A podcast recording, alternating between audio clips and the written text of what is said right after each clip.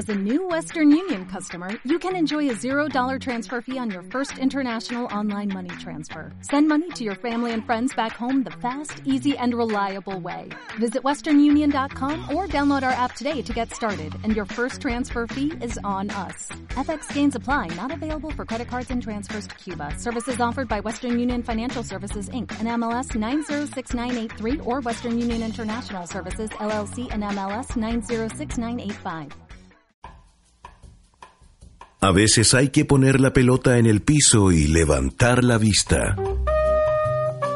Una pausa que permite ver el resto de la cancha. El fútbol, esa inagotable máquina de historias, visto desde otra mirada. Relatos, conversación y entrevistas. Esto es fútbol de pantalón largo. Esto es de cabeza. Hoy en De Cabeza, mujeres. El fútbol es para hombres, es la frase típica que venimos escuchando desde niños cuando hay un jugador quejándose. Un delantero revolcándose después de una barrida, por ejemplo. Las niñas se quedan tiradas en el suelo lloriqueando en vez de levantarse y seguir jugando. Los niños, reconozcámoslo de una vez, se reían, aceptándolo, como un hecho de lo más normal. Pero no. Afortunadamente, Chile y el mundo han cambiado. Incluso tenemos una presidenta, cosa impensada en esos grises recreos de los 80, en que la sola idea de ver mujeres jugando a la pelota parecía una aberración. Hoy vamos a jugar una pichanga a un lugar cualquiera y es muy probable que en varias canchas haya un partido entre mujeres. Al principio llamaban la atención, era inevitable, un cuchicheo cómplice de los espectadores hombres. Pero con el tiempo se fueron dando cuenta que también las mujeres la pisaban, desbordaban, cabeceaban, marcaban. Entonces la rareza comenzó poco a poco a transformarse en admiración. Ahora nosotras simplemente jugamos en la cancha de al lado, como cualquiera. Por supuesto la brecha existe y en muchos casos es evidente. Pero no hay que olvidar que muchas de esas mujeres que hoy juegan no comenzaron a los 4 o 5 años como los hombres, sino mucho después. Se han ido ganando el espacio a pulso, a pesar de los orangutanes de la cancha del lado.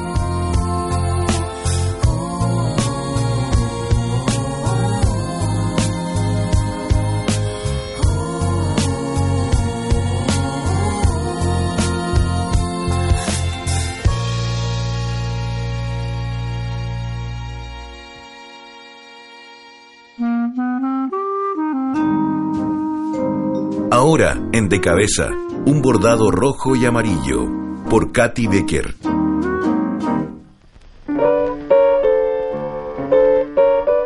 De todos los hinchas de la Unión Española que conozco, yo creo que mi abuelita Clara es lejos la más fiel. Es apasionada, es incondicional, es, es divertida igual, porque una señora me va a matar cuando sepa que dije esto, pero tiene más de 90 años y ama a la Unión Española tanto como ama a Camiroaga, a mi abuelito, a sus nietos y las dobladitas. Todo eso es como ya lo máximo para ella. Desde que yo soy muy chica que siempre he escuchado a mi abuelita Clara que la Unión Española, la Furia Española, cuando se enojaba nos decía que le iba a bajar la Furia Española.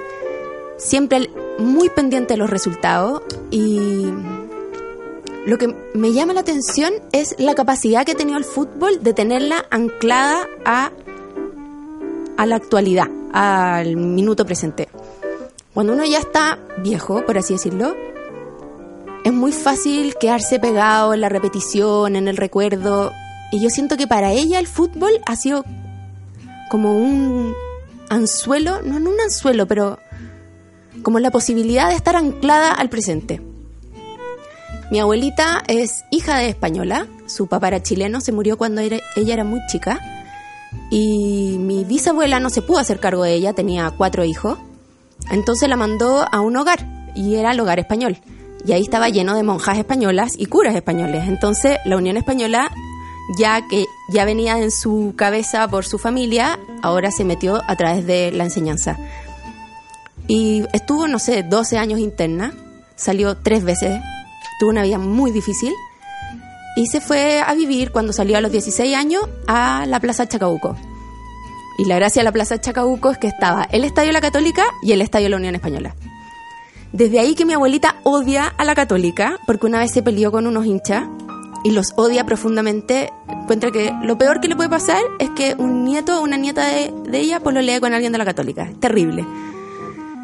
Y la Unión Española pasó a ser como una extensión de su vida. Después conoció a mi abuelito, que era de la Chile. De la Chile dice ella, yo vivo de la U. Y mi abuelito como que siempre le... No hubo, no hubo pelea porque ella fuera de la Unión y él de la U. Mi abuelita como que se volvió tolerante con la U. Con el Colo sí que no. Con la Católica menos. Y se fueron a vivir a Einstein, que es la calle que está detrás del Santa Laura. Mi casa en ese tiempo tenía dos pisos en una época que las casas en general no tenían dos pisos, entonces nuestra casa desde el segundo piso se veía el estadio, se veía la cancha. Y mi abuelita, que siempre ha sido muy austera, muy cuidadosa de la plata, eh, descubrió que si se hacía, o sea, no descubrió, pero se hizo amiga de los guardias y descubrió que si iba al segundo tiempo la dejaban entrar gratis. Entonces ella iba y a veces iba con mis, con mis tíos, con mi papá al estadio en el segundo tiempo y después se volvía. Y eso me muestra que la mujer siempre ha estado presente en el estadio, pero quizás uno no las veía nomás si, quizás si uno mira fotos de esa época, va a estar lleno de mujeres muy bonitas, muy vestidas, disfrutando el espectáculo. Pero uno cree que es como un fenómeno moderno, porque ahora como que tenemos más opinión y, y somos más apasionadas con el tema. Bueno, mi abuelita le gritaba a los jugadores desde el segundo piso de la casa, los insultaba, siempre muy pendiente del rendimiento de los jugadores, de, del espectáculo en sí. Bueno, nacieron sus hijos, ninguno salió a la Unión Española, lamentablemente para ella, y em, ninguno de sus nietos tampoco, pero ella siempre muy pendiente.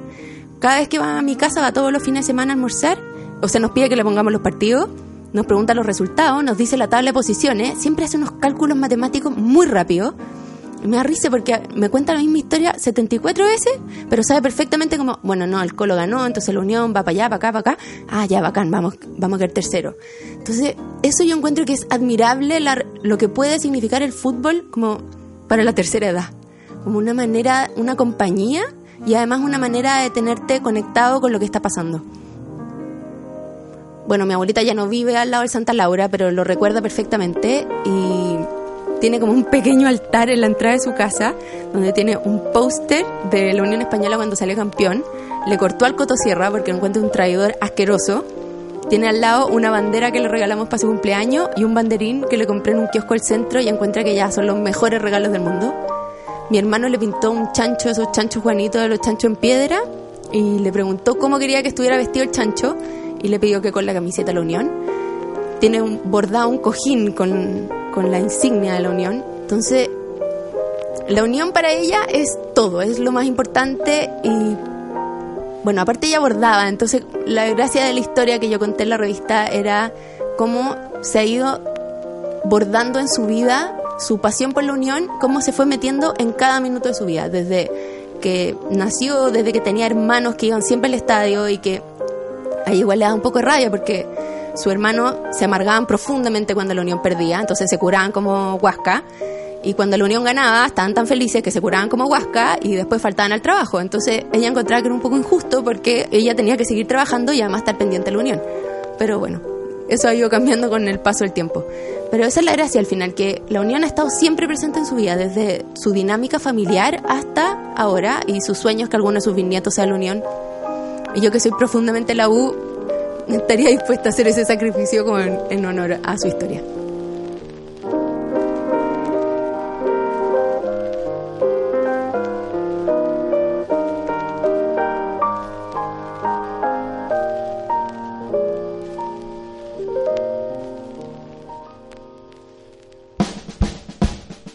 En De Cabeza, el once ideal.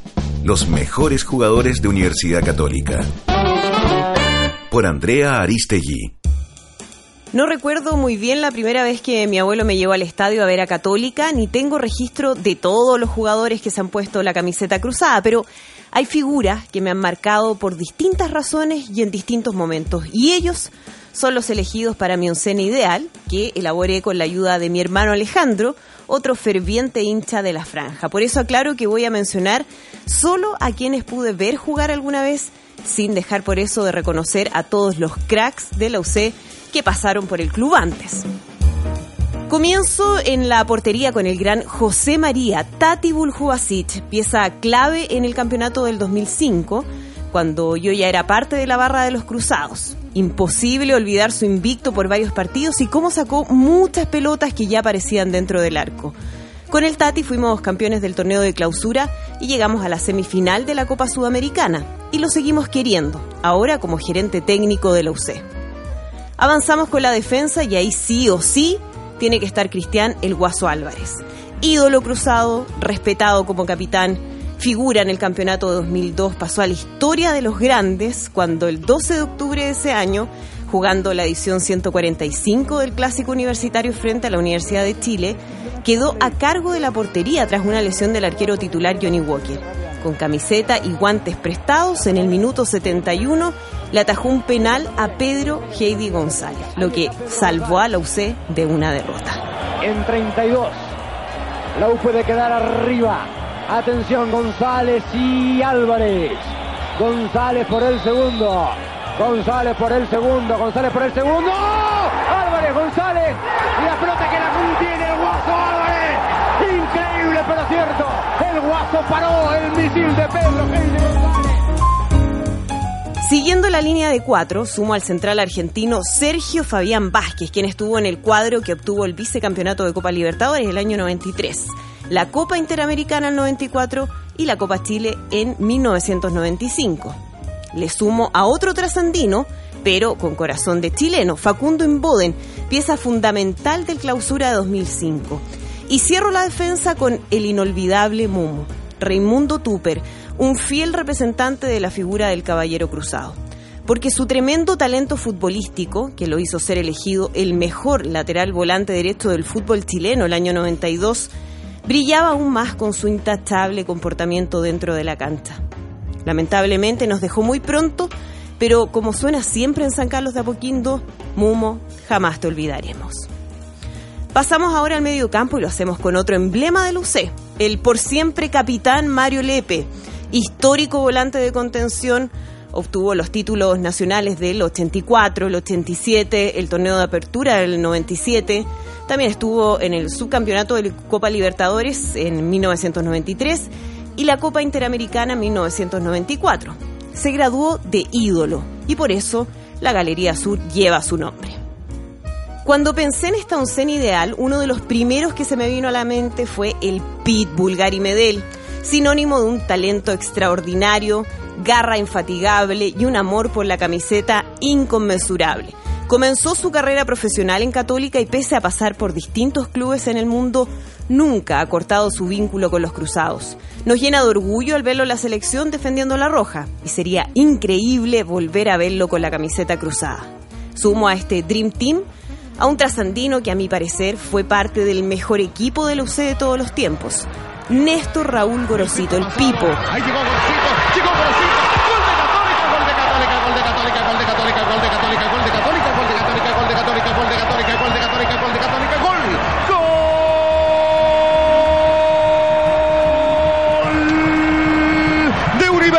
Católica.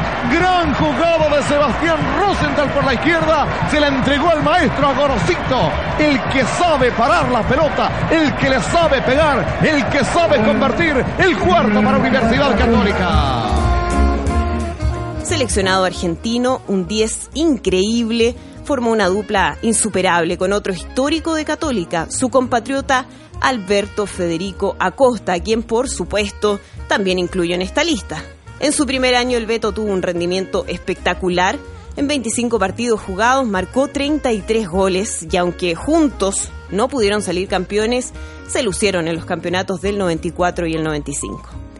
Ya para ir cerrando, agregó a Jorge Roberto Quintero, el polo que se lució el 2005, fue goleador, fue campeón del torneo de clausura y tuvo un gran desempeño en la Sudamericana. Y el broche de oro de esta oncena ideal lo pongo con Milovan Mirosevic, el Milo, un tremendo volante ofensivo, goleador de 2009, campeón varias veces con Católica y admirado profundamente por los cruzados. Tiene el récord de convertir en más clásicos universitarios seguidos. Superó los 300 partidos en el club y lo dejé para el final, no por su formación en cancha, sino como un pequeño homenaje, considerando que hace solo días se despidió del fútbol profesional. Lo hizo con lágrimas en los ojos, agradeciendo al club de sus amores, con la misma emoción con la que nosotros, su hinchada, le agradecemos todo lo que hizo por la En el centro de Valenzuela, arriba el Milo, golpe de cabeza, golazo. ¡Gol!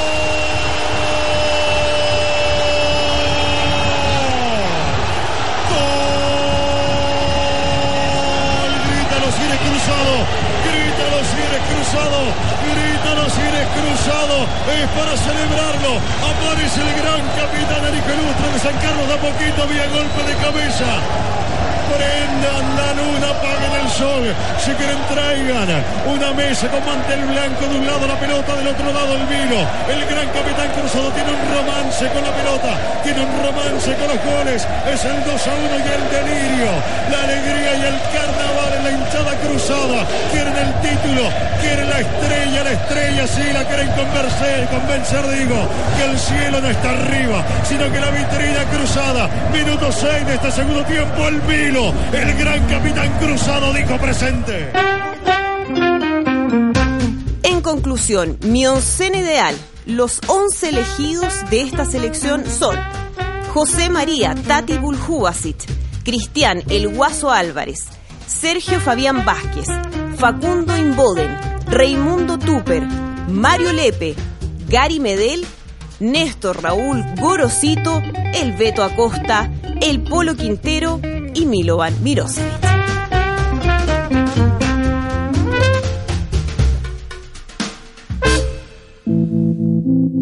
Ha llegado el momento, por suerte, de cambiar el paradigma. No se trata de tolerar que las mujeres jueguen al fútbol, se trata de una vez por todas de entender que tenemos exactamente el mismo derecho a jugar, desde la misma edad y en las mismas condiciones que los hombres. Por eso hoy hemos decidido hablar de nosotras. La transformación en pocos años ha sido fabulosa, pero todavía es muy insuficiente. Siempre nos han gustado las historias de sacrificio, esa belleza de la derrota que termina por deslumbrarnos y encantarnos quizás más que el triunfo. Ese amor al fútbol por el solo placer de ver rodar una pelota de cuero, y no por los millones que hay detrás de ella. De todo eso se trata el fútbol de mujeres. No hay glamour, no hay dinero, no hay auspicios, solo hay una pasión desmedida, una que ha sabido enfrentar los prejuicios más brutales de los espectadores de la cancha de al lado, pero que a pesar de todo ha sido capaz de surgir. Queremos jugar y que nos vean jugar. Queremos ir al estadio y ser tan hinchas como los demás, que si queremos opinar lo podamos hacer con la misma autoridad que cualquiera. También queremos que una niña pueda soñar con ser algún día futbolista profesional, una que se gane un sueldo por jugar y que no tenga que pagar por correr detrás de la pelota.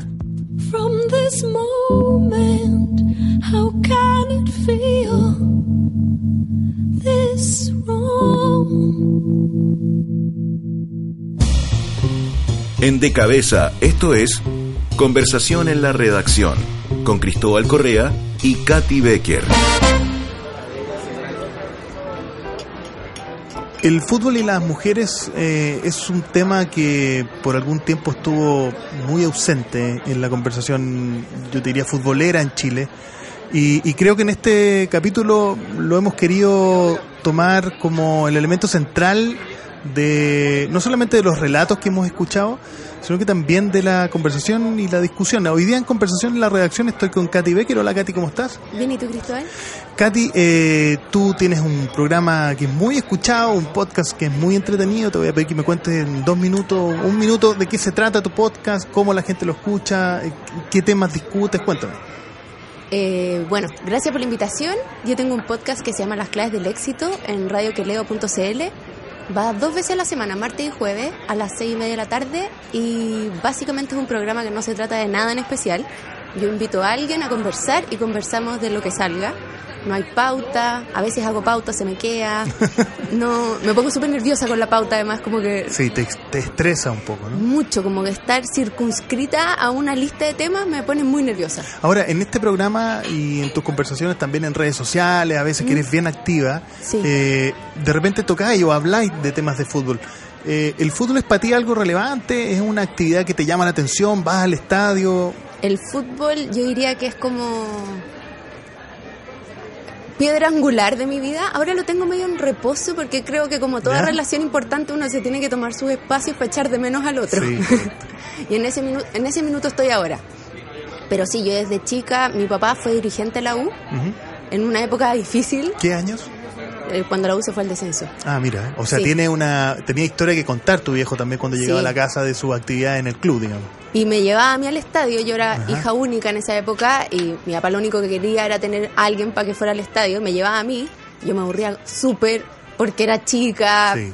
Me gustaba como lo que pasaba en torno al fútbol, como estar debajo de la bandera, El viejo que vende maní, Pedirle maní todo el rato la, a mi papá. La, la bandita, etcétera, ¿no? todo eso, y vivíamos al lado del Santa Laura. Ah, ok. Entonces mi papá a veces le hinchaba mucho durante el partido y me iba a dejar en el entretiempo a la casa y volvía él a ver el segundo tiempo. Ahora, en esa época también eh, yo diría que era muy evidente la ausencia total de mujeres, no solamente en las transmisiones deportivas, sino que evidentemente también jugando fútbol eh, derechamente, ni siquiera de manera, yo diría, eh, recreativa, menos obviamente de manera profesional. ¿A ti te parece que hay algo que tienen que decir las mujeres en el fútbol? No solamente más allá de jugar, lo que evidentemente tienen el derecho total y absoluto de hacerlo, sino que también como de alguna manera dar una opinión y una visión diferente a la de los hombres cuando hablamos de fútbol. Que sabéis que, a propósito como de lo que yo escribí para la revista, eh, voy a contarlo al tiro. Yo escribí un cuando tú me, o sea, el Nico Vidal me pidió que escribiera algo sobre mujeres y fútbol. Sí. Lo primero que yo pensé como escribir algo sobre mi relación con la U. Yo voy con mis dos mejores amigos a la universidad a ver la U al estadio. Como que fuma, ¿qué le importa? Poco evidente. Sí, como ya veis fútbol, pero ¿cuál es tu gracia? ¿Cuál es la diferencia con cientos mujeres que ven fútbol? Exactamente. Y de repente me acordé que mi abuelita es fanática de la Unión Española, pero realmente fanática. Tiene un póster del diario pegado en la entrada de su casa. Claro, que esto es parte del relato que acabamos de escuchar también. Exactamente. eh, bordado rojo y amarillo, ¿no? Que lo publicamos en Revista de Cabezas algunos números atrás. Y, y ahí encontré que había una historia súper potente en torno al fútbol y lo que significa para ella ahora que tiene, no, no puedo decir su edad, pero imagínese como 90 años. Tantos años como casi con un español. Un español cumplió 120 hace poco. Bueno. Andan, no andan por ahí necesariamente, pero, Pero están- de larga data, una hincha de larga data. Y, y lo que me llama la atención de, del relato ahora, como viéndolo desde otro ámbito, es que las mujeres siempre han estado presentes en el fútbol. Mi abuelita veía a la Unión Española a los 18 años. No es que sea un fenómeno reciente, no es que ahora la mujer esté en el fútbol. O sea, en verdad. Mi abuelita le gritaba a los jugadores desde su casa, porque nosotros vivíamos en Avenida Einstein y el final de mi casa colindaba con el Santa Laura. Claro. Y en esa época no había esa pandereta gigante que hay ahora. Entonces mi abuelita desde el segundo piso de la casa veía a los jugadores y les gritaba. O sea, era súper activa. O sea, para ti el fútbol entonces ha estado en tu familia desde mucho tiempo atrás. Desde chica. desde chica y, Sí. y te vincula no solo no solo tú y tus amigos que van al estadio, tú y tu padre que Claro. dirigente, sino que incluso generaciones anteriores. Y, y esto me parece interesante. Eh, hoy día, recién hoy día estamos hablando de manera más, yo te diría, recurrente del fútbol en las mujeres y la mujer en el, y su participación en otras áreas de la sociedad también. Pero es verdad, eh, un- si uno mirara para atrás y trata de buscar eh, antecedentes eh, o gente que iba al estadio, cuál era el perfil del hincha en ese momento, quizás incluso la participación femenina era mayor que hoy día. Yo creo que está como invisibilizado el tema.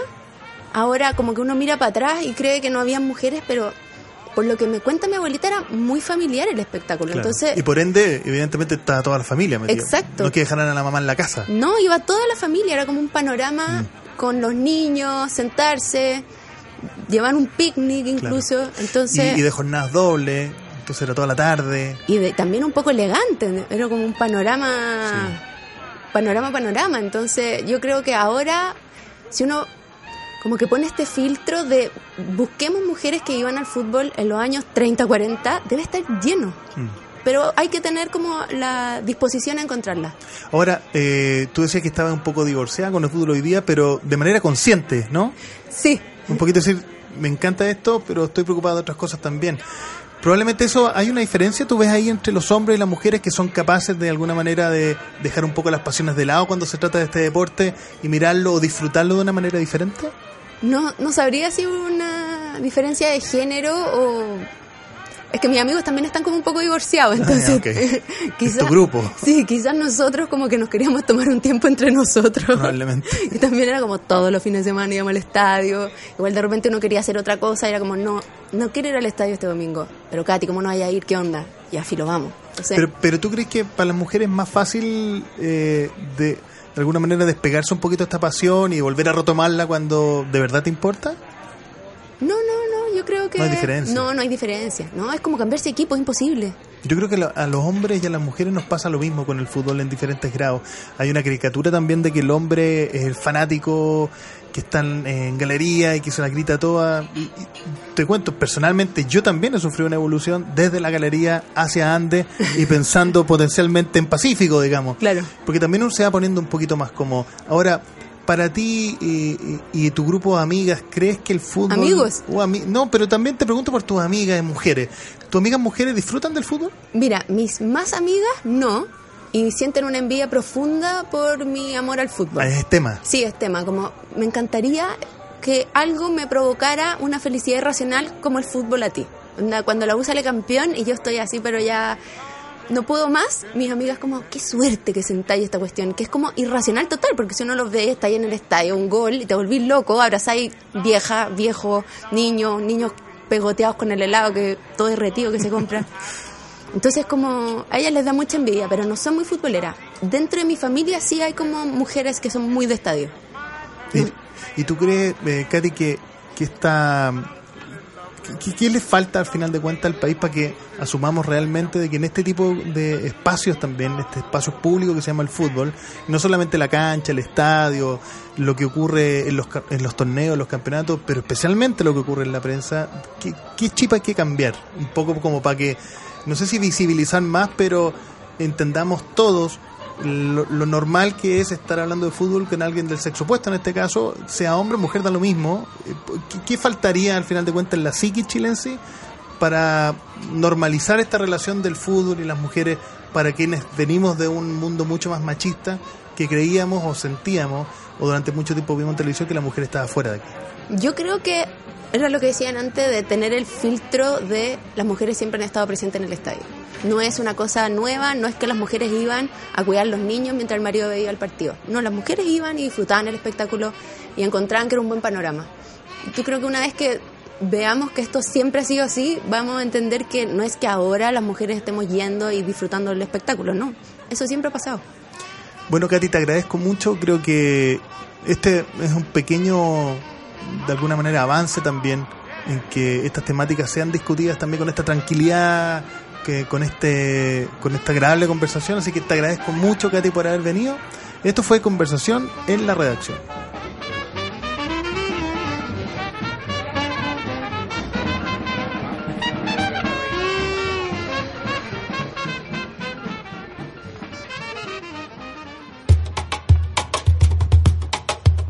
La realidad del fútbol femenino en Chile es abominable. Los hombres se aferran a él como una posibilidad real de surgir, de dejar atrás la pobreza y transformarse en un millonario absurdo a los 20 años.